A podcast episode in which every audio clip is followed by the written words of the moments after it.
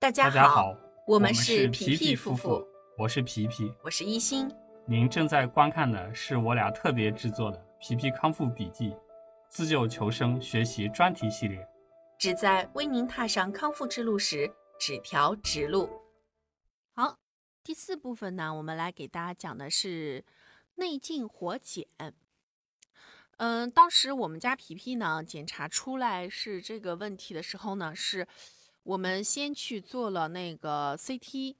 呃，然后做完 CT 了以后呢，医生说看情况不是很好，然后就通打电话通知皮皮说赶紧回去补一个活检。然后呢，就去做了胃镜，然后在胃镜下取了一块组织，做了这个检查，发现，哎呀，这个东西不太好呀。然后呢，那么就，呃，然后那个医生就赶紧通知病房那边啊、通知那个外科，然后安排了这个这个手术。从我们确诊到手术呢，中间一共就只有四天的时间，我们就去做了做了手术了。嗯、我当时记得很清楚啊，是十九号的时候那天查出来的，然后呃，紧接着那边就开始安排，隔了一个周末，然后呃，到这个呃二十四号那天就去做了个手术。好，胃癌及胃癌疾病或者是癌前病变呢，是需要经过胃镜活检才可以明确诊断的。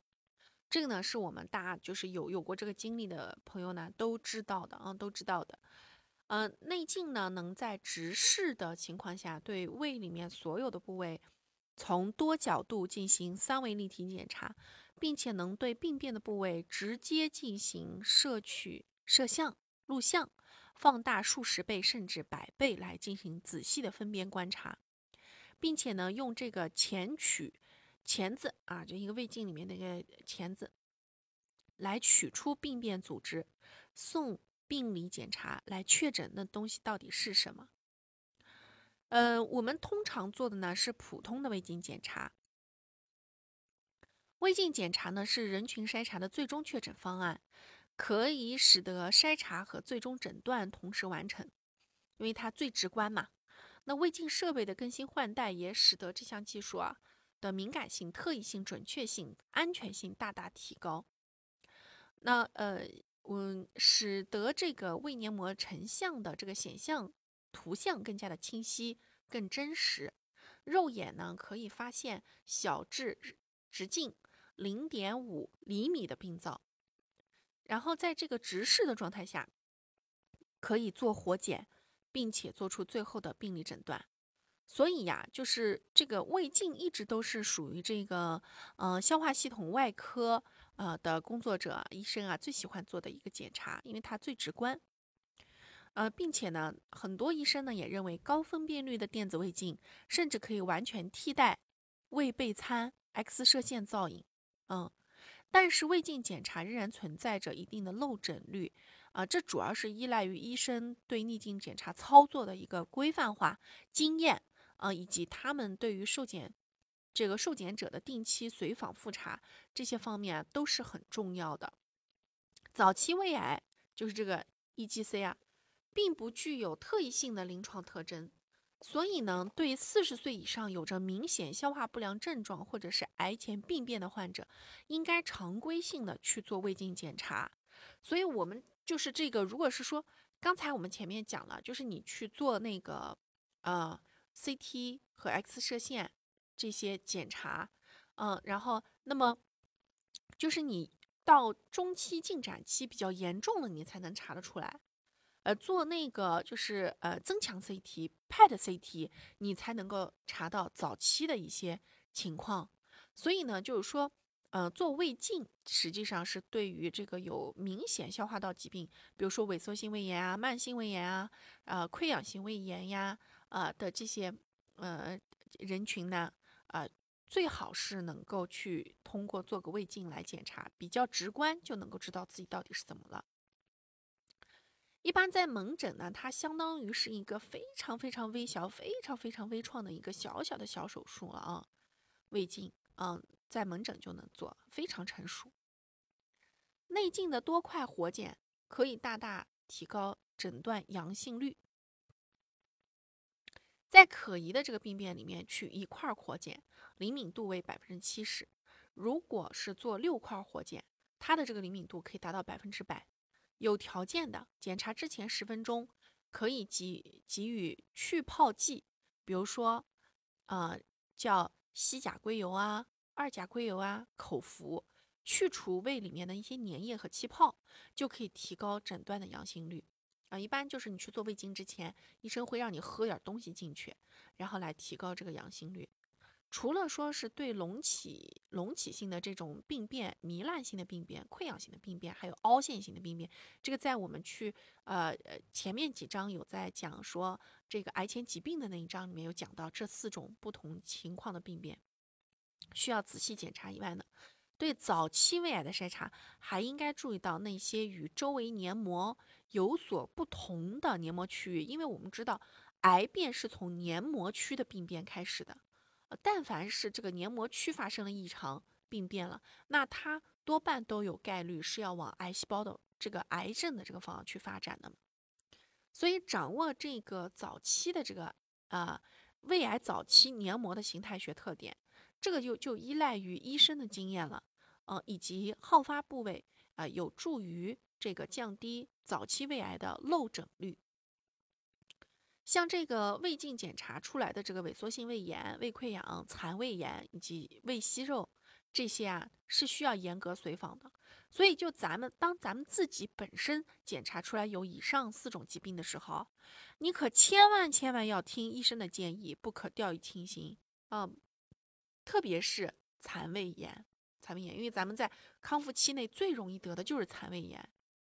太容易了。吻合口一旦炎症，吻合口炎症，再加上你消化习惯不好，比如说吃东西过烫、吃东西过硬、吃的食物过于粗糙、咀嚼不充分，但凡是这些情况进到胃里去，还有就是重复感染幽门螺旋杆菌。还有休息不好、抽烟、酗酒等等等这些，我又要啰里吧嗦了啊，就是又要重复来讲这些了。主要原因还是为了提高大家的警惕，可千万千万千万要保护自己的残胃，千万不能够让这个残胃再受到一点点伤害。嗯，还有就是什么呢？咱们不能够活吞，就不是叫活吞，咱们不能吃生的食物，活吞活活吞什么醉虾、醉蟹啦之类的。呃，生吃鱿鱼、芥末鱿鱼啦，什么的这些章鱼啊，是什么三文鱼片儿呀什么的，咱们啊，康复期内与生的食物可要告别的，千万不能够吃生的食物，消化不良是一定的，因为咱们的胃泌素很低，胃酸也很低，消化不了这些东西的，要熟着吃，吃什么都得熟着吃，嗯，然后另外还有一点就是什么呢？为了为了避免得肠胃炎呢，也还有一点就是说，我们吃这些东西的时候，像虾壳啊、骨头碎渣呀、螃蟹壳啊什么之类这些几丁质类的，嗯，很硬的几丁质类的，虽然它们在胃里面可以被消化液分解掉，可是呢，最关键的一点就是，咱们现在胃泌素和胃酸极其少，根本没有办法把这些东西充分的给消化掉。所以呢，它还是有机会去划伤胃黏膜，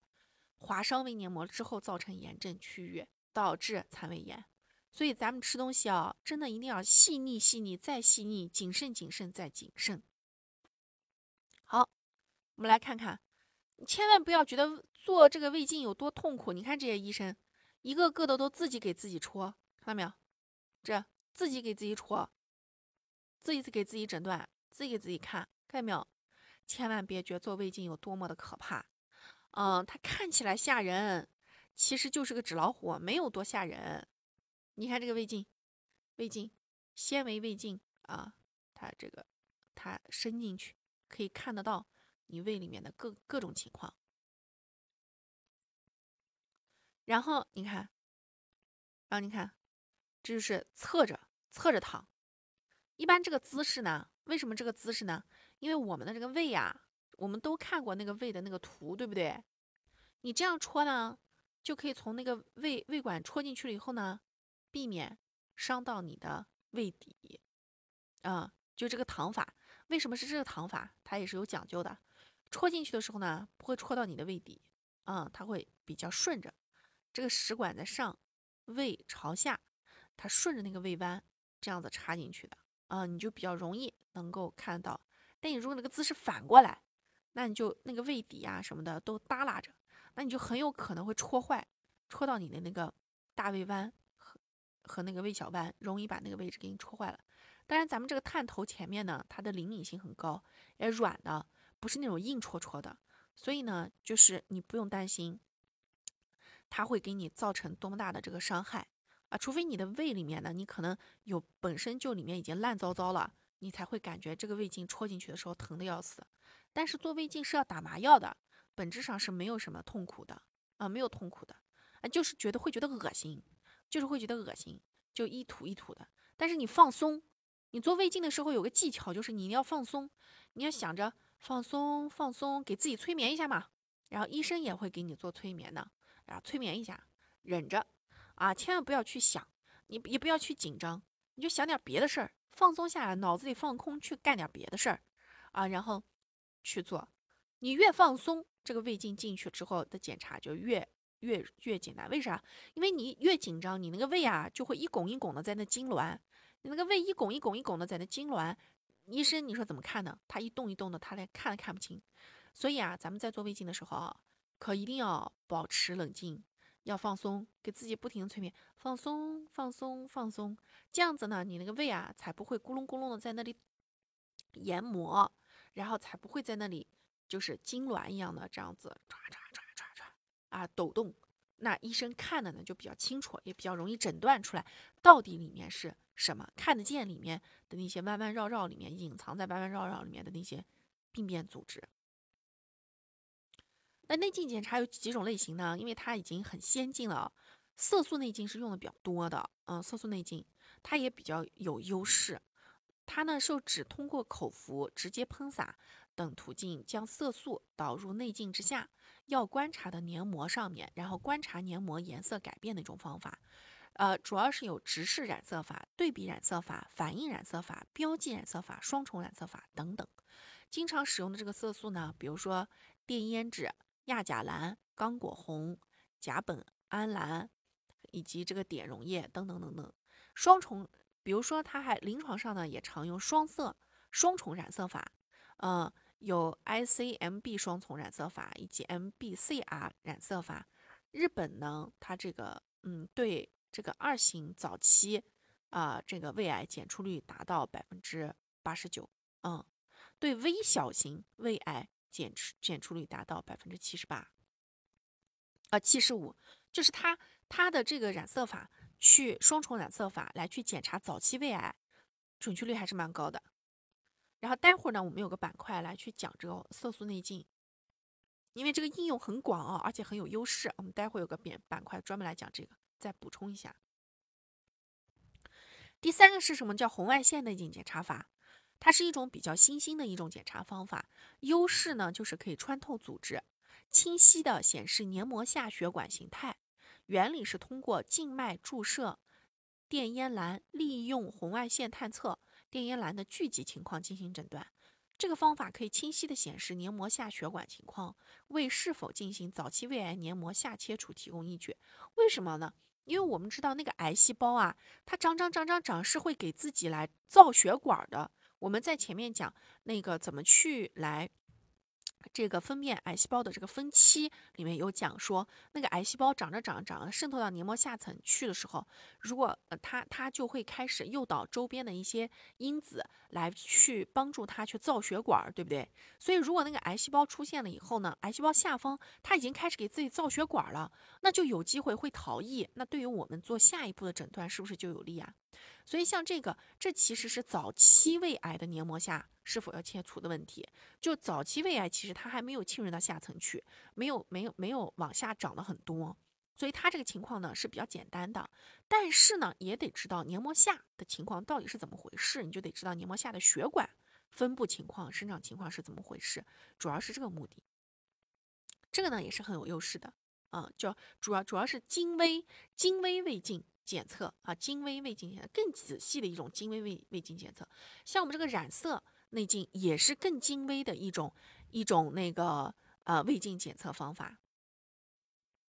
还有就是超声内镜啊，EUS，这个呢是将胃镜和超声的有机结合，也是一种新的检测方法。它可以比较清楚的观测到胃黏膜的黏膜层。黏膜基层、黏膜下层、固有基层和浆膜层五层结构，像咱们的那个就是现在的那个主流的呃肿瘤分期里面，其实就是在描述这个呃它浸润的层面的时候，胃黏膜那个浸润层面的时候，就是按照这五个层面来分的：黏膜层、啊黏膜层、黏膜基层、黏膜下层、固有基层、浆膜层啊这五层。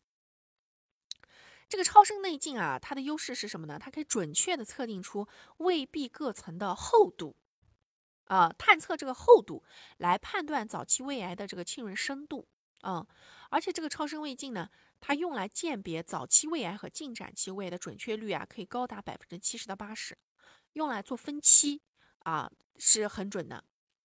对于病灶局限于黏膜下层，而黏膜表面没有任何明显形态和色泽改变的早期胃癌，用超声内镜就可以比较清楚的判断。就是我们之前讲的，往下里长，纵深里长，长得像个小火山一样的，它只个小火山口冒在那个黏膜表面，甚至黏膜表面特征都不明显。那么它下面但是盘根错节，这种呢，用这个超声内镜检查效果就很好。嗯。有文献报道表示，胃癌的浸润深度方面，超声内镜的准确率高达百分之八十三点一；对于黏膜癌、黏膜下癌以及浆膜层癌的准确判断率是百分之八十四点四。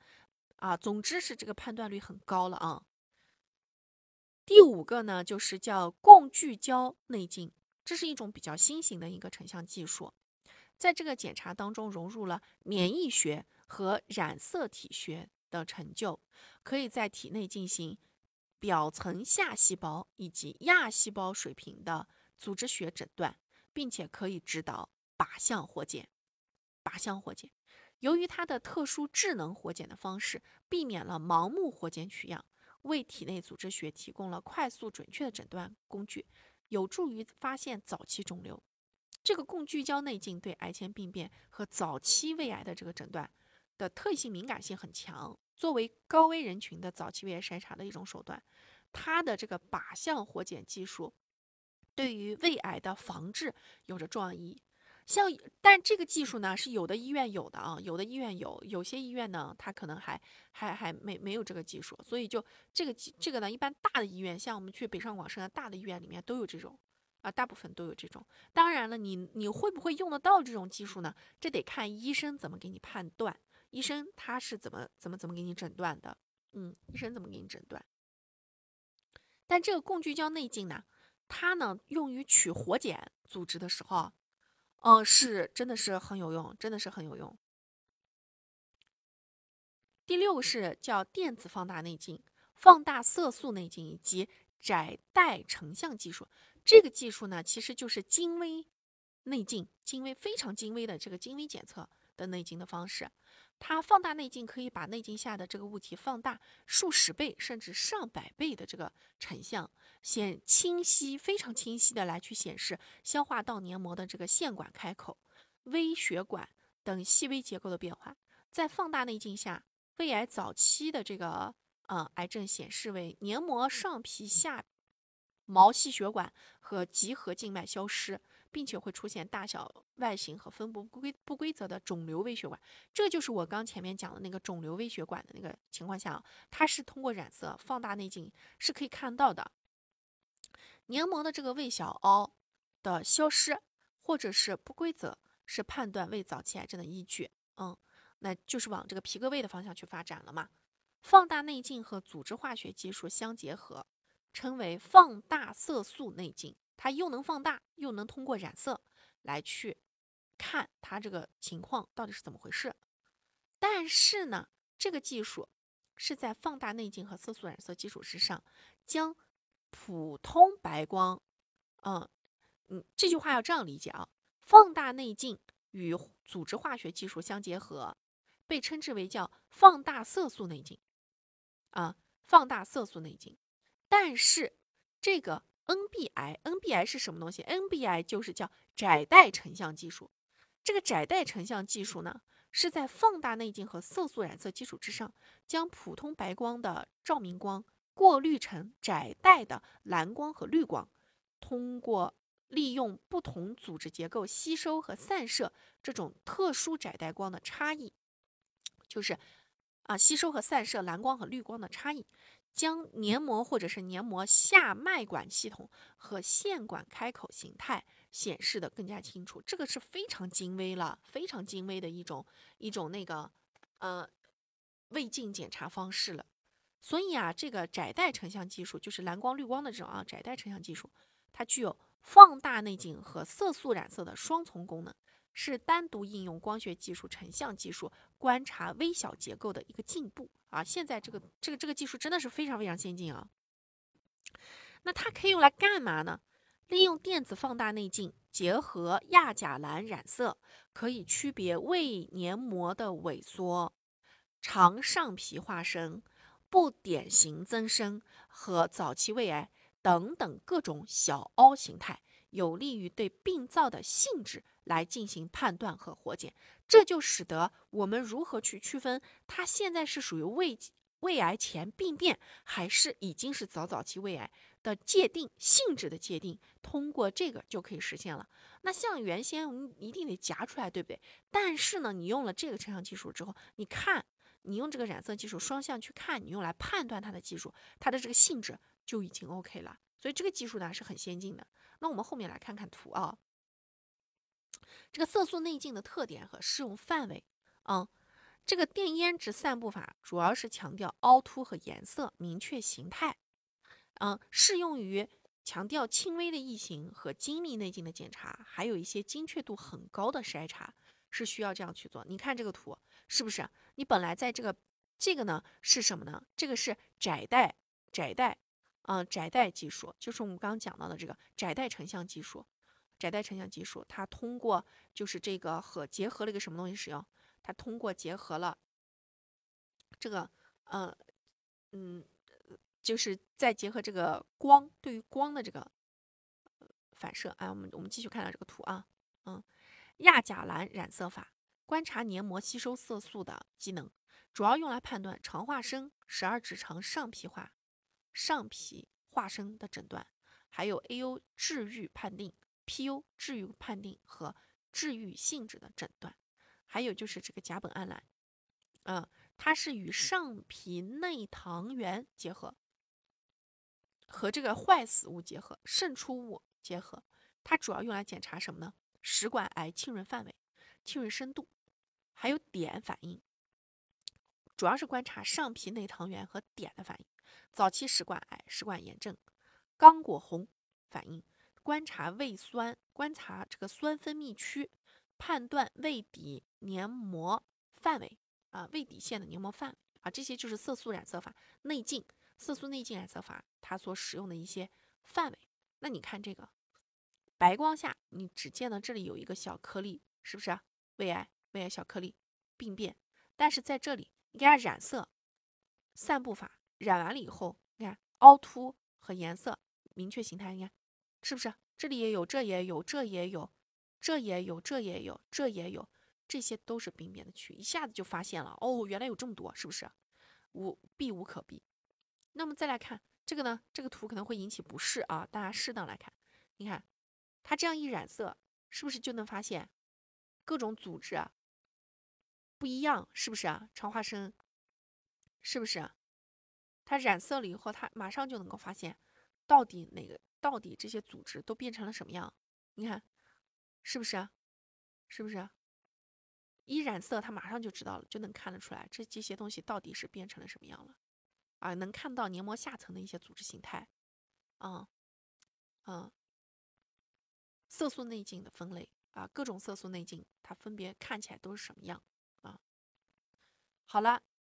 那关于这个色素，就是关于这个内镜检测法呢，我们今天就讲到这里了啊。下一小节呢，我们进入第第一章的第七节，来给大家分享一下胃癌手术之后常见的一些并发症以及预防。那这一小节呢非常重要，对于因为我这段时间啊，好多朋友来加我的微信，都是刚刚做完手术的。那我需要告诉大家，就是为什么把这一章加进来呢？主要也是因为大家，我发现啊，大家对于这个手术之后康复呢，有很多的这个误区，所以我们就在这一节里面呢，给大家讲一下常见并发症都是哪些，以及你可以采取一些什么措施来进行预防。好，咱们下小节再见。吃对餐，养好胃。皮皮皮夫妇祝祝大大家家跑跑赢五年年生存期期，跑跑赢赢一一辈子辈子。